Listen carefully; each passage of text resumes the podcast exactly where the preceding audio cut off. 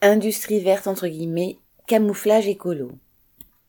L'Assemblée vient d'adopter une loi relative à l'industrie verte entre guillemets, visant à accélérer la réindustrialisation et à, ouvrir guillemets, faire de la France le leader de l'industrie verte en Europe, fermez les guillemets, selon les mots du ministre de l'économie et des finances, Bruno Le Maire.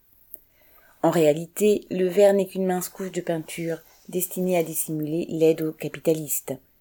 Les députés de droite et d'extrême droite ne s'y sont pas trompés en votant pour ce texte aux côtés des macronistes.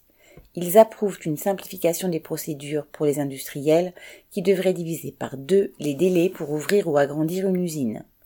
Les projets qui seront qualifiés par le gouvernement d'intérêt national majeur entre guillemets bénéficieront de dérogations au code de l'environnement.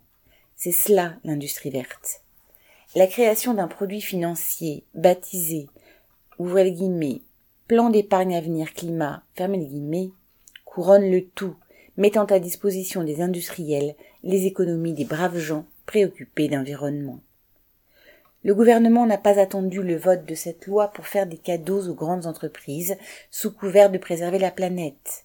Il vient d'avoir le feu vert de l'Union européenne pour donner 850 millions d'euros à ArcelorMittal qui a fait 9,3 milliards de profits en 2022, pour décarboner sa production d'acier. En parallèle, le trust ThyssenKrupp bénéficiera de 2 milliards des autorités allemandes sous le même prétexte. Autant d'argent public qui manquera aux services utiles à la population. En revanche, la peinture verte de la Convention citoyenne sur le climat est déjà largement écaillée. Elle avait rendu ses conclusions en 2020 et Macron avait promis de les faire passer dans la loi sans filtre. L'article 7 de la loi climat et résilience, qui interdit la publicité pour les énergies fossiles, a donc été voté en août 2021, mais n'est pas appliqué.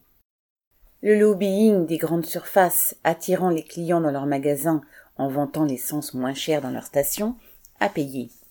Au bout de deux ans, le décret d'application de cet article n'est pas encore paru. Point de suspension. Lucien Détroit.